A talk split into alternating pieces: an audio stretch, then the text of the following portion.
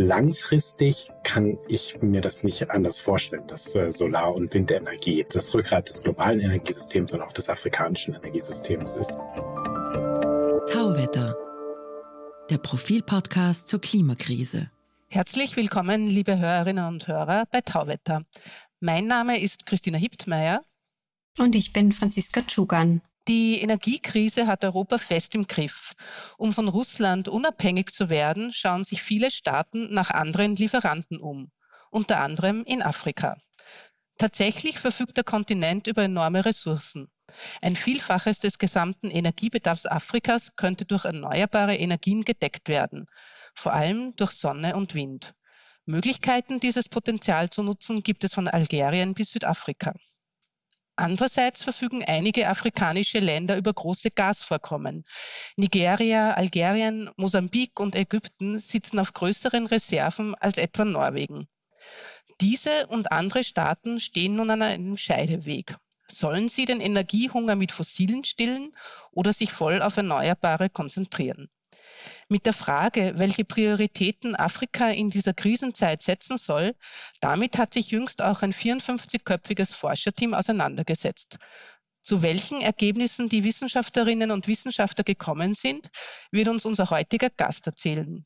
Er ist Professor an der Uni Wuppertal und Forscher an der Universität Oxford und einer der Autoren der genannten Studie.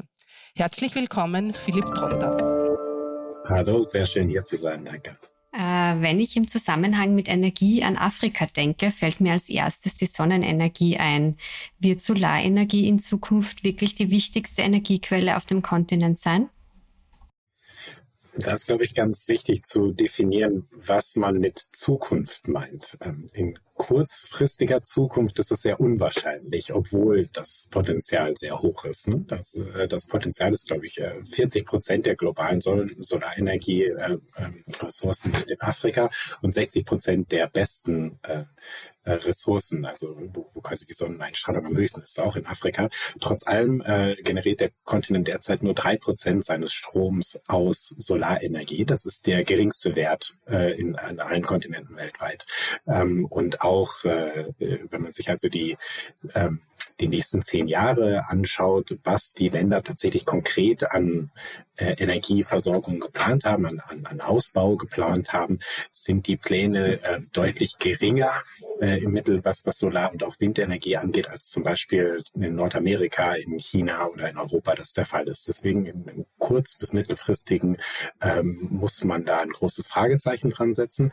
Langfristig kann ich mir das nicht anders vorstellen, dass äh, Solar- und Windenergie das Rückgrat des globalen Energiesystems und auch des afrikanischen Energiesystems ist. Die Frage ist nur, wann das, äh, wann das passiert. Ähm, reden wir da von 5, 10, 15 Jahren oder sogar noch von äh, längeren Zeiträumen? Ja, ähm, wir, wir reden da sicherlich von längeren Zeiträumen. Also ähm, wir haben eine Studie, noch eine andere Studie gemacht, die auch in Nature Energy veröffentlicht worden ist vor zwei Jahren oder vor anderthalb Jahren, wo wir uns genau diese Frage mal angeschaut haben und, und ähm, geguckt haben, was die, was die einzelnen äh, 54 afrikanischen Länder denn für konkrete Expansionspläne haben, was ihre, äh, ihre, ihre Energieversorgung und vor allem ihre Stromversorgung angeht. Und ähm, das war also für einen Zeitraum bis 2030 und da sehen wir in manchen Ländern in der Tat einen starken Trend zur Solarenergie. Südafrika ist ganz eindeutig zu nennen. Ähm, einige ähm, äh, nordafrikanische Länder, die auch äh, viel investieren in, in, dem, in, in dem Gebiet. Aber im Großen und Ganzen ist es also immer noch ein, ein Anteil, der, den wir bis 2030, also in den nächsten zehn Jahren, äh, als unter zehn Prozent voraussagen, ähm, was also wie gesagt deutlich geringer ist als das, was wir zum Beispiel in Deutschland heute schon haben und auch Europa oder Amerika weit. Ähm, deswegen wird diese, diese, diese, diese Erreichung quasi, dass es also so primär Solar- und Windstrom ist, äh, da redet man also über mehrere Dekaden, wenn man sich das derzeit anschaut, was die derzeitigen Pläne sind. Und wenn man unterscheidet zwischen Solar und Wind, äh, da hat schon Solar noch die größere Rolle oder ist Wind da auch sehr stark dabei?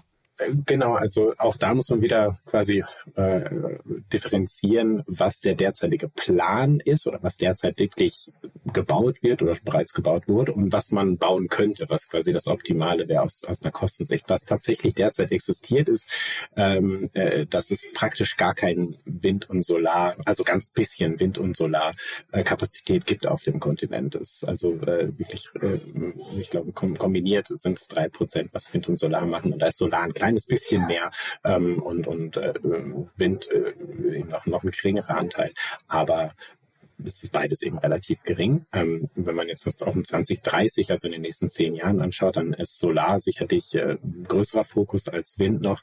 Ähm, auch im Windbereich gibt es einige äh, Pläne, aber ähm, beides zusammen, also wird, wird bei zehn Prozent sein. Ähm, allgemein ist es so, dass Solarenergie glaube ich, die dominierende erneuerbare Energieform äh, in Afrika ist, was das Potenzial angeht. Aber es gibt auch äh, Regionen mit sehr, sehr guten Windkapazitäten am Horn von Afrika, zum Beispiel im, im Osten Afrikas, in Somalia, in, in Sudan, Mauretanien, ähm, aber auch im, im südlichen Afrika hat man äh, vor allem in Küstenregionen sehr, sehr gute Windverhältnisse. Also man äh, quasi was das Optimale angeht, wie man so ein Energiesystem aufbauen sollte, äh, ist ja dadurch, dass die Sonne eben nicht immer scheint und der Wind nicht immer bläst, äh, ist eine diverse, sowohl geografisch äh, als auch technologisch diverses Energiesystem sinnvoll, weil man dadurch viele von diesen, ähm, äh, ja, man sagt Intermittencies, also Stromspitzen vielleicht? Ja, genau. Das, das optimale System wäre sozusagen eine, eine Mischung aus Solar- und Windenergie, um die verschiedenen Stromspitzen bei Solar und Wind ausgleichen zu können und das dann möglichst über den ganzen Kontinent verteilt mit einem, mit einem Netzwerk, was eben den Kontinent untereinander verteilt und äh, verbindet und auch äh, andere Kontinente verbindet, so dass man im Idealfall global äh, diese, diese Spitzen ausbalancieren kann und dadurch weniger Speicher braucht im System. Das heißt, im, also das kostenoptimale, hohe Energies, äh, Energiesystem mit hohen äh, ähm, Anteilen von Erneuerbaren ist sicherlich eine Mischung aus beidem, sowohl Afrika als auch global. Wie präsent ist denn die fossile Energie derzeit auf dem Kontinent und wie wichtig wird sie weiterhin sein? Ja, also derzeit, ähm, was, was jetzt äh, den Stromsektor angeht, ist fossile Energie der, der größte, hat, hat die größten Anteile. Sowohl Kohle als auch Gas haben Anteile, die deutlich über Solar- und Windenergie liegen. Äh, in Kombination ist das also deutlich mehr als die Hälfte. Äh, und das ist nur im, im Stromsektor. Dann ist es natürlich so, dass wir im Transportsektor und im Industriesektor, ähnlich wie das in, in Europa und in Amerika auch ist, natürlich einen starken, noch stärkeren, äh, quasi fossilen äh, Dominanz haben. Ähm, das, äh, also die, die fossilen Brennstoffe sind derzeit extrem wichtig. Ganz wichtig zu sagen ist aber auch hier, dass das ein bisschen vom, vom Land abhängt. Es gibt einige Länder, in, vor allem in Zentralafrika, im südlichen Afrika auch, äh, wo tatsächlich Biomasse die wichtigste Energiequelle ist, ähm, wo also relativ wenig Industrie ist, äh, sehr rudimentäre bis nicht vorhandene Stromversorgung da ist äh, und die Menschen eben mit im Wesentlichen mit Biomasse ihre täglichen Energiebedarf decken, sodass äh, also in der Tat Biomasse ähm, da eine dominierende, in manchen Ländern dominierende äh, Technologie oder also Energieressource ist.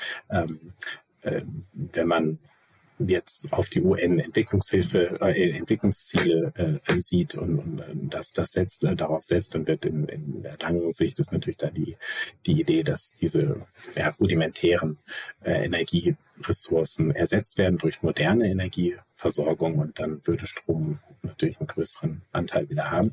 Ähm, das ist so, wie es jetzt gerade aussieht. Und auch da, also man, man sieht so ein bisschen den Rückgang von Kohle, ja, weil auch international deutlich weniger investiert wird in, in Kohle. Ähm, viele Länder gesagt haben, dass sie Kohle gar nicht mehr finanzieren. Äh, und auch in Afrika, einige Staaten, in Ägypten zum Beispiel, äh, gab es dann einfach Rückzieher der Regierung, wo man gesagt hat, man hat Kohlekraftwerke geplant, aber man wird sie nicht bauen, äh, weil man sie nicht finanzieren kann oder weil sie nicht in Einklang zu bringen sind mit den eigenen Klimazielen. Ähm, so dass ich bei Kohle durchaus einen Trend sehe, dass es langsam abnehmen wird. Ähm, bei Gas ist aber äh, sicherlich ein Zuwachs zu erwarten. Ähm, darauf zieht auch eigentlich meine nächste Frage ab. Europa will von russischem Gas wegkommen, schaut jetzt nach Afrika und eben Staaten wie Mosambik, Senegal oder auch Nigeria fügen über enorme Gasreserven und müssen sich eben nun entscheiden, wollen sie das auch fördern oder doch eher in Erneuerbare investieren. Und der Trend, wenn ich richtig verstanden habe, geht jetzt Richtung Gas, oder? Das ist korrekt. Äh, das muss man so, so sagen. In, in, in Mittel ist das sicherlich so. Also in, in Senegal zum Beispiel gibt es Bestrebungen, in Mosambik gibt es Bestrebungen, in Angola ist sowieso schon ein Gaslieferant, äh, Nigeria genauso, auch Mauretanien. Äh, und ja, eigentlich sieht man es in, in, in mehreren Ländern, wo jetzt gerade diese, diese, dieser, dieses Interesse da ist.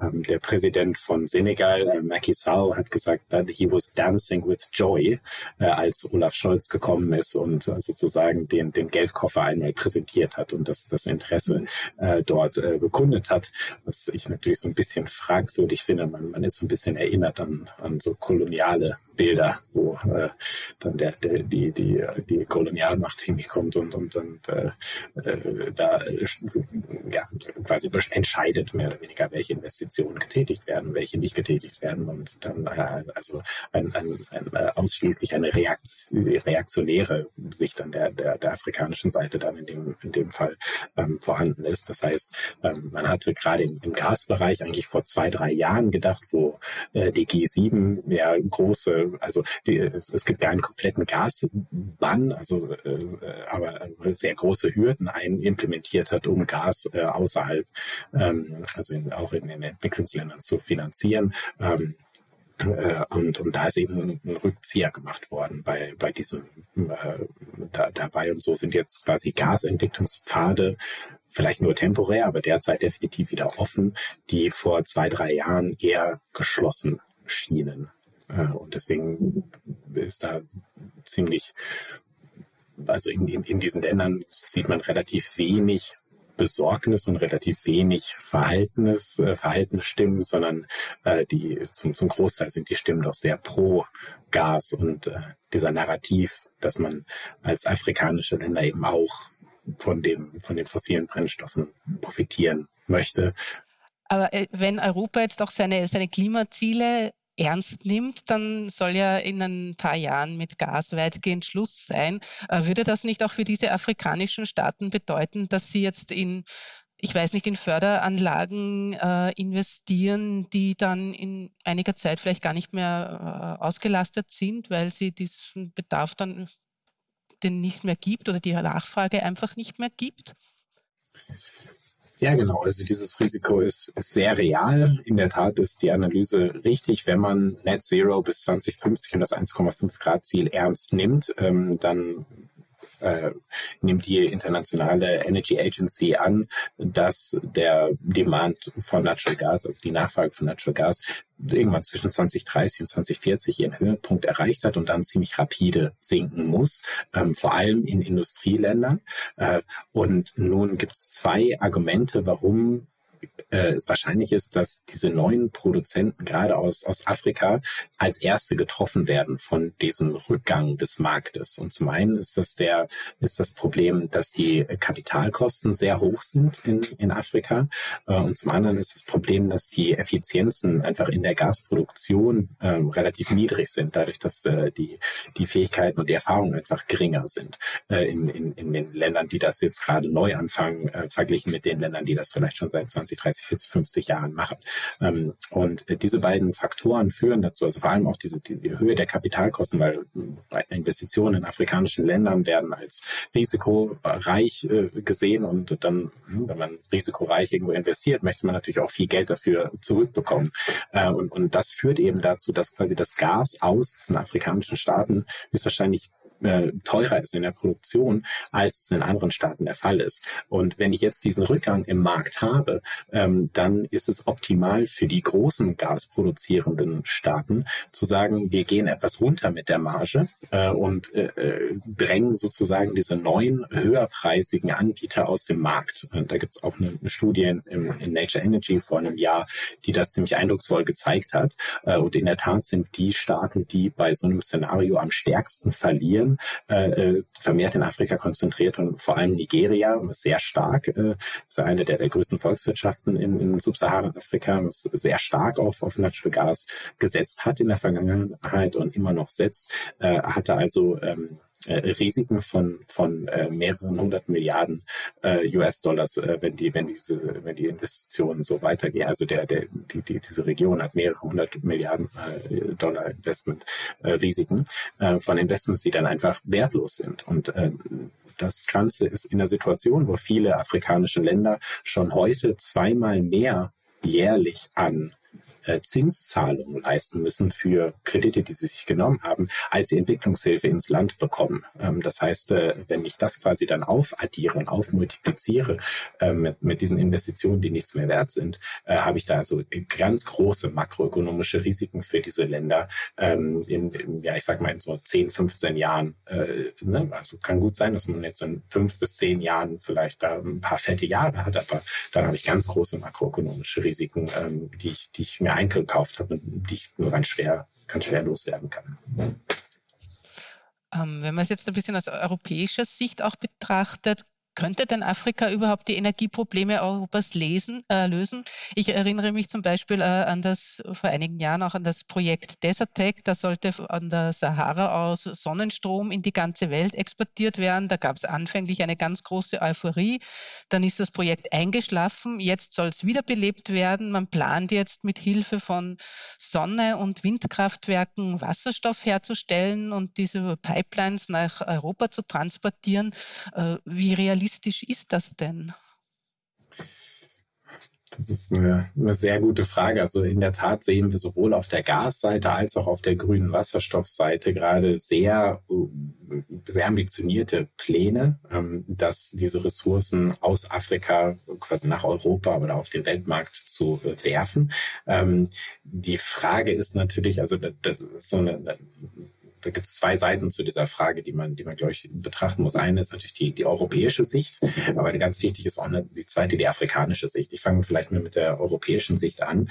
Ähm, auf der äh, auf der Natural Gas Seite ist es ja so, dass jetzt gerade Deutschland wirklich wie wild, muss man sagen, äh, auf der Welt herum äh, ähm, guckt und, und sich überlegt, wo, wo, wo sie vom russischen Gas irgendwie unterkommen können. Und es gibt jetzt Berechnungen, die, die ja, annehmen, dass wenn man das Net Zero Ziel er erreicht, dass sie quasi jetzt fünfmal mehr Kapazität bauen äh, und, und, und fördern, als sie eigentlich brauchen. Also es ist wirklich so ein Panikkauf, den man gerade sieht und der eindeutig politisch motiviert ist.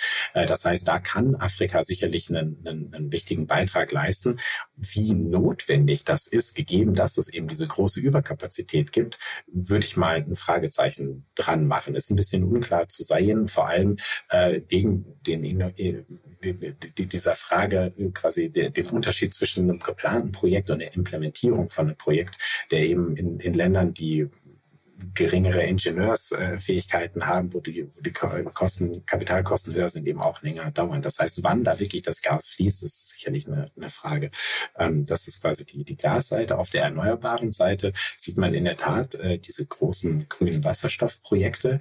Ähm, die sind allerdings derzeit noch in einem ganz frühen Stadium. Die haben eine unglaubliche Größe auf dem Papier. Ähm, nur mal als Beispiel, ein, eine Idee ist, äh, ein 30 Gigawatt Projekt in Mauretanien zu bauen bauen. Das hätte ein Investitionsvolumen von 40 Milliarden äh, Dollar, das, das, ähm, äh, das, das GDP, also das Bruttosozialprodukt von Mauretanien, des ganzen Landes sind 8 Milliarden im Jahr. Das heißt, da hat ein Projekt eine Größe von fünfmal dem jährlichen Bruttosozialprodukt. Ich hab, kann mich nicht erinnern, dass es sowas jemals mal gab. Fände fänd ich total spannend, wenn äh, da irgendwer mal da mal was Vergleichbares sehen würde. Das sind also Größenordnungen, die sind, die sind äh, unglaublich und wie realistisch die sind, äh, ist also ein großes Fragezeichen dran zu machen. Technologisch ist es machbar das ist, äh, das, das kann man. Es gibt sicherlich noch Fragen mit der Produkt, mit, mit dem, mit dem Transport von Hydrogen, also vom grünen Wasserstoff über lange, über lange Strecken. Das ist sicherlich ein, in der Größenordnung noch nicht 100 äh, Prozent gelöst, aber auch da gibt es Ansätze, wie man, wie man das machen kann. Ähm, Ne? Aber ich glaube, da ist eben die, die Theorie und die Praxis mal aus, aus verschiedensten Gründen ganz weit auseinander. Ein wichtiger Grund, und das ist, glaube ich, einer, der bei Desertec immer so ein bisschen unter den Tisch gefallen ist, ist diese afrikanische Seite. Was haben denn afrikanische Staaten davon? äh, quasi Europas Gaslieferant oder Europas grüner Wasserstofflieferant zu sein. Und da muss man äh, sehen, dass ähm, wenn, man, wenn man sich das einfach mal anguckt, was die Evidenzen sagen, äh, sehen wir eigentlich keinen starken Effekt davon, dass diese Ressourcenabhängigkeit einen positiven Entwicklungseffekt auf die Länder hätte. Nur mal ein Beispiel, ähm, was man oft hört in Afrika, auch von afrikanischen Entscheidungsträgerinnen und Entscheidungsträgern, ist zu sagen, wir müssen Natural Gas invest in, in Natural Gas investieren, äh, weil ja 600 Millionen Menschen auf unserem Kontinent keinen Stromzugang haben. Nun ist es aber so, dass die Länder, die Natural Gas Infrastruktur bereits im Land haben, wenn man einfach mal die nimmt und das, das Mittel, die sich die mittlere Elektrifizierungsrate dieser Länder anguckt, dann ist sie interessanterweise etwas geringer äh, in Sub-Saharan Afrika als die Länder, die keine Natural Gas Vorgaben, äh, vor, vor, Vorräte haben. Und auch das Bruttosozialprodukt pro Kopf ist tatsächlich äh, leicht niedriger in diesen Natural Gas äh, äh, äh, Ländern als in den Ländern, die kein Natural Gas haben. Es scheint also nicht, also es gibt keine Evidenz dafür, dass äh, dieses Natural Gas, dass die Förderung von Natural Gas ähm, irgendwie Stromversorgungsvorteile oder makroökonomische Vorteile für die Bevölkerung hätte, äh, sondern es fehlen eben da, äh, das ist eben ein ganz wichtiger Mechanismus, dass wenn man diesen, wenn man diesen, äh, äh diesen Ressourcenreichtum hat, dass man eine Diversifizierung hat. Ne? Und dafür braucht man normalerweise gut funktionierende Institutionen, ähm, die sowas dann diversifizieren und eben nicht quasi, dass das nicht die, die, die, die, der Reichtum bei, bei ein paar Eliten hängen bleibt. Und da hat man sicherlich ein, ein großes Problem. Äh, und deswegen ohne diese afrikanischen breit erkennbaren Benefits ist es schwierig zu sagen, ob, ob sowas äh, wirklich funktionieren kann und sogar funktionieren sollte. Ich möchte dann noch auf ein anderes Projekt zu sprechen kommen, das auch immer so als Vorzeigeprojekt äh, gilt, ein bereits realisiertes. Äh, in, in Marokko befindet sich auf einer Fläche von ca. 3000 Hektar eines der größten Solarkraftwerke der Welt. Ähm, in der Bevölkerung stößt dieses Projekt allerdings auch nicht nur auf Gegenliebe, weil eben viel der erzeugten Energie da, äh, in den Export geht. Und vor allem die Bewohner des südlich davon gelegenen Drahtals klagen, dass äh, dieses Projekt auch Unmengen an Wasser zur Kühlung der Anlagen und auch zur Reinigung der Parabolspiegel verbraucht. Und dieses fehlt den Flussanrainern dann bei der äh, Bewässerung ihrer Felder. Findet hier auch eine Art Ausbeutung durch die Staaten des globalen Nordens statt?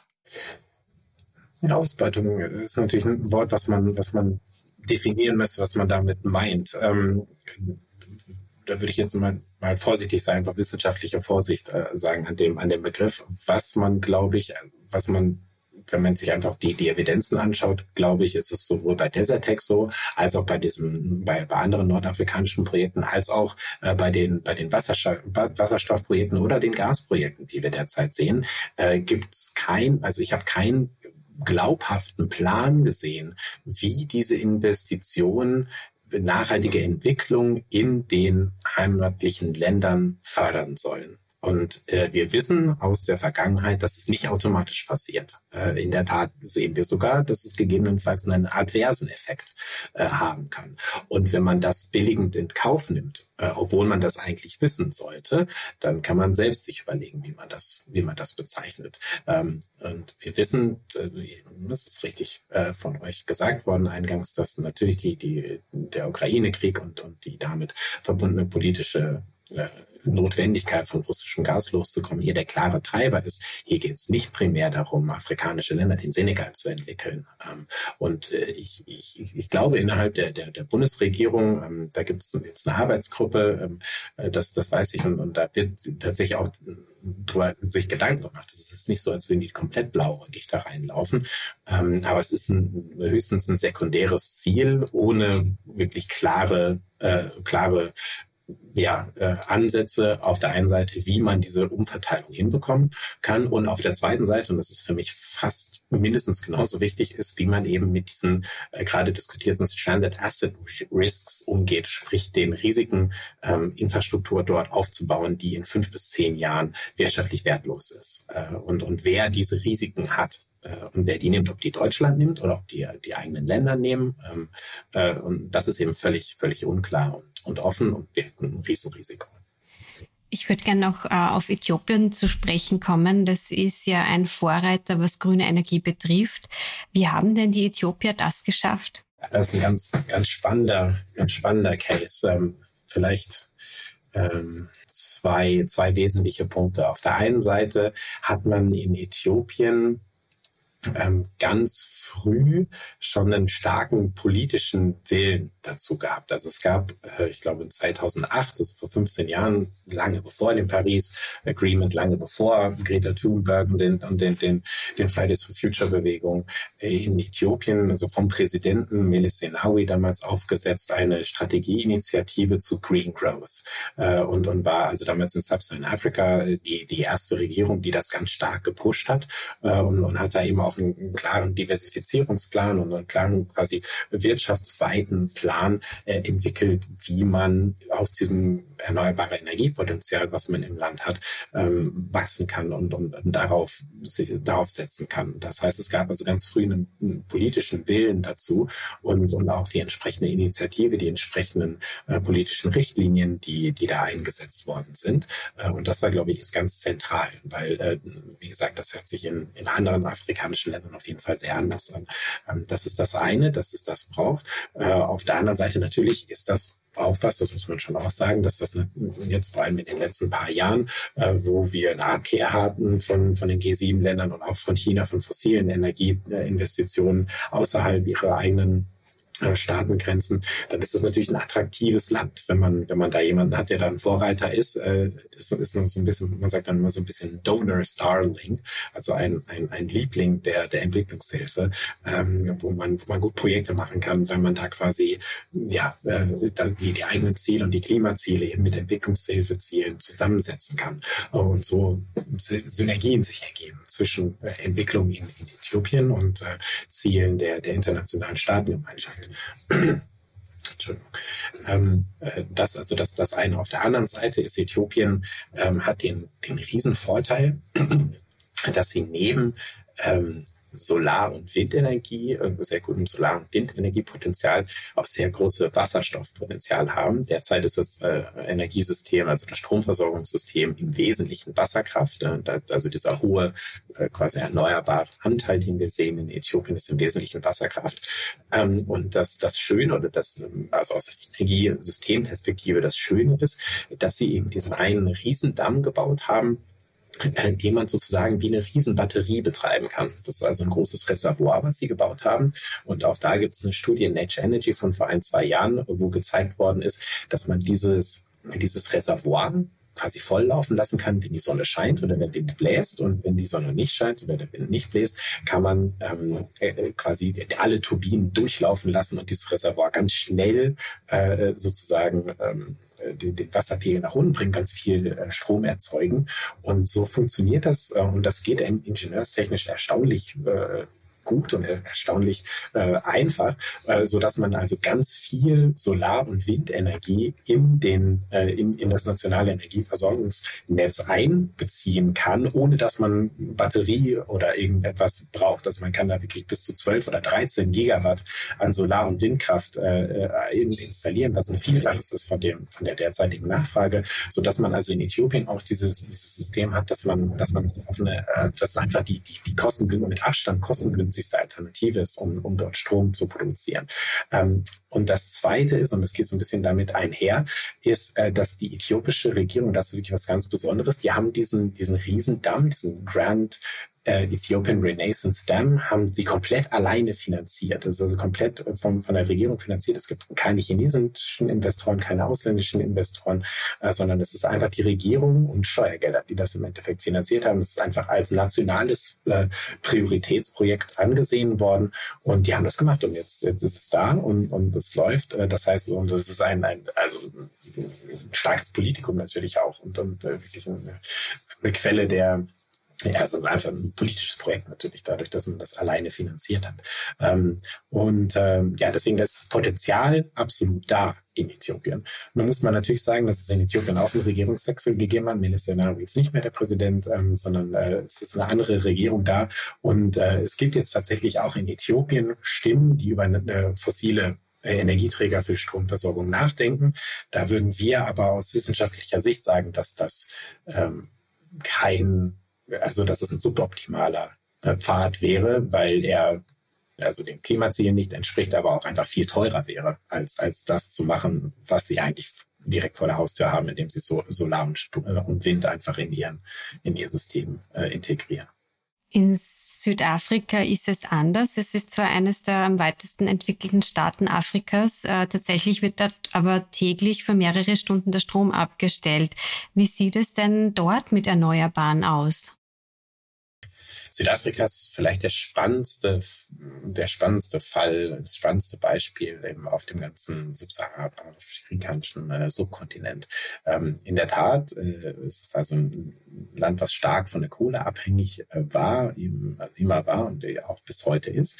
Äh, aber es gab jetzt seit 2011 eine ganz starke äh, politische Initiative, das zu ändern. Äh, und da ist also ein Auktionsprogramm ins Leben gerufen worden, wo die Regierung Solar- und Windprojekte ausschreibt und sich dann äh, ja private Anbieter darauf bewerben können und sagen können, dieses 50 Megawatt Projekt, dieses 100 Megawatt Projekt möchte ich machen. Hier ist mein, mein Businessplan, hier ist die, hier ist mein Gebot dafür, was ich da was ich dafür veranschlage und dann wird das günstigste eben genommen.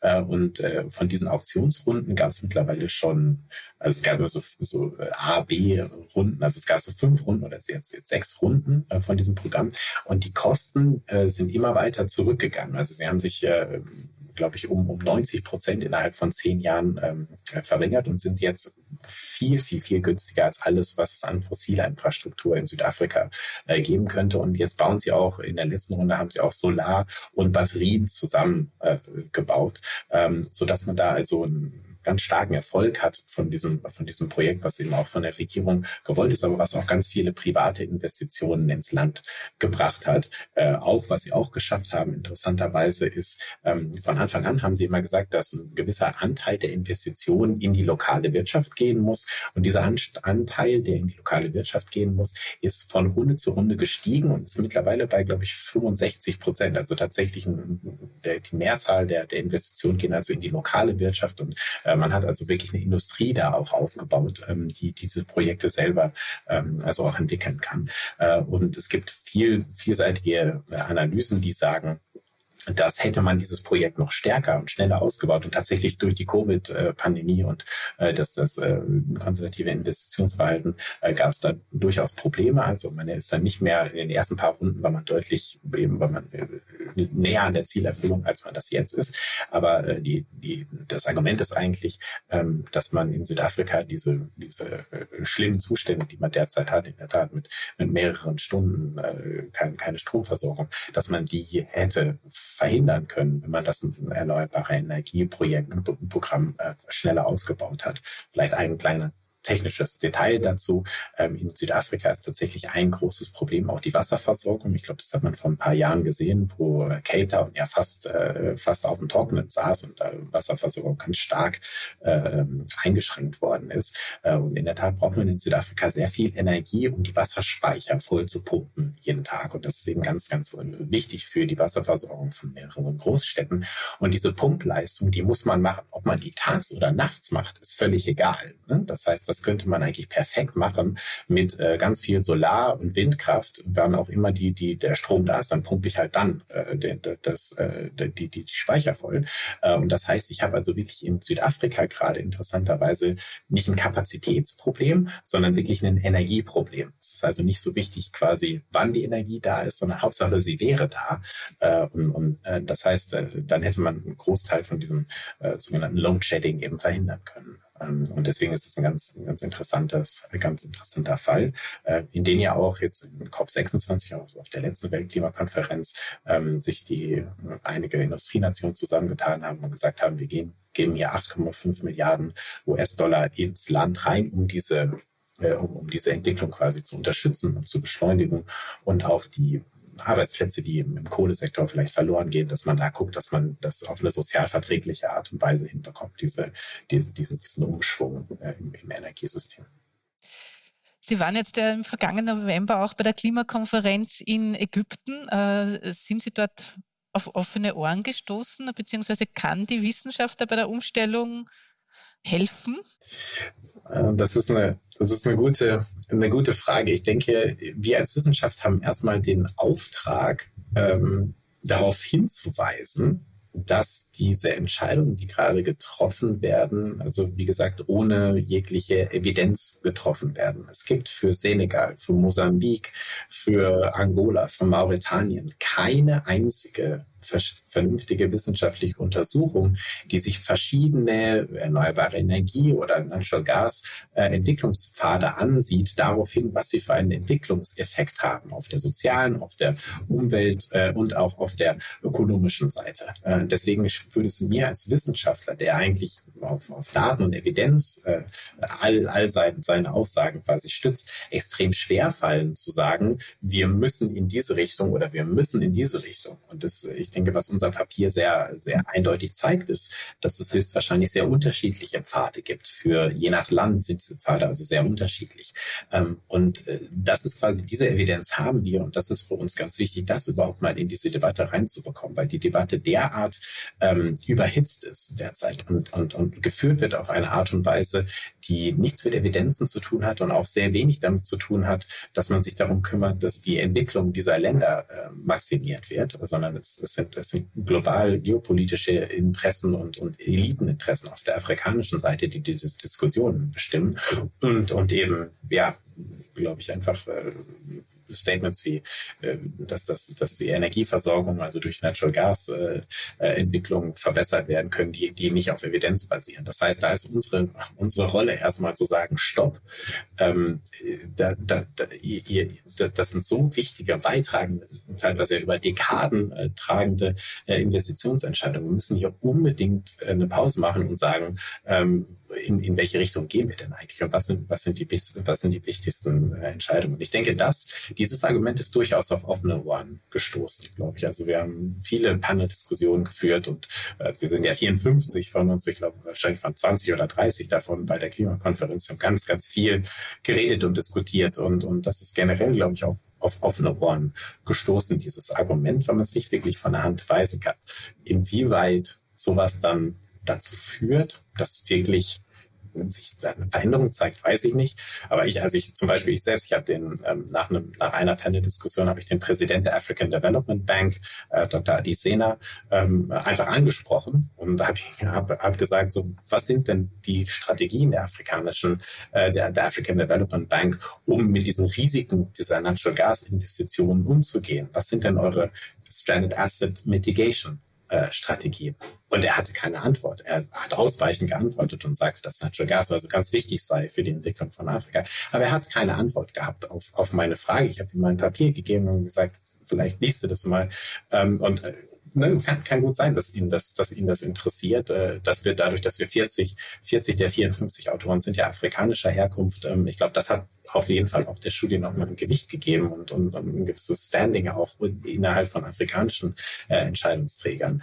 Ähm, aber ich denke, da, da muss man irgendwie, wir, wir können mit einem Papier oder mit einer Konferenz die Welt nicht verändern. Man muss das in kleinen Schritten sehen. Und da bin ich so weit, ganz zufrieden mit dem, mit dem Impact, das das Papier äh, hatte. Und äh, der nächste Schritt ist jetzt auf jeden Fall zu sagen, jetzt müssen wir wirklich ein Netzwerk bauen und, und diese Evidenz eben ganz, ganz schnell kreieren und zusammen natürlich in ganz enger Zusammenarbeit mit den, mit den Kolleginnen und Kollegen vor Ort ähm, dann in die Energieministerien reingehen und sagen, guck mal, das ist das, was bei uns daraus kommt, das sind die, das sind die Benefits, die ihr habt, wenn ihr Natural Gas jetzt äh, entwickelt, das sind die, die, die, die, die Risiken ähm, und das wäre ein alternativer Pfad. Und wo wie kommen wir da zusammen, was ist quasi das, das, das Optimale. Also da, da hakt es wirklich an einem fundamentalen äh, Ding noch in diesem Entscheidungsprozess. Okay, dann danken wir ganz herzlich fürs Kommen. Das war Philipp Trotter, Umweltökonom an der Uni Oxford und an der Uni Wuppertal. Wir würden uns freuen, wenn Sie uns auf Twitter unter Profil Tauwetter folgen würden. Schicken Sie uns Anregungen, Kritik oder Feedback entweder via Twitter oder per E-Mail an podcasts.profil.at. Empfehlen Sie uns weiter, abonnieren und bewerten Sie uns auf den gängigen Plattformen wie Apple iTunes oder Spotify. Und besonders freut es uns, wenn Sie unseren eigenen Tauwetter-Feed abonnieren. Den finden Sie, wenn Sie auf den genannten Plattformen nach Tauwetter suchen und ganz einfach auf Abonnieren klicken. Das war's für heute. Danke fürs Zuhören und bis zum Freitag in zwei Wochen bei Tauwetter.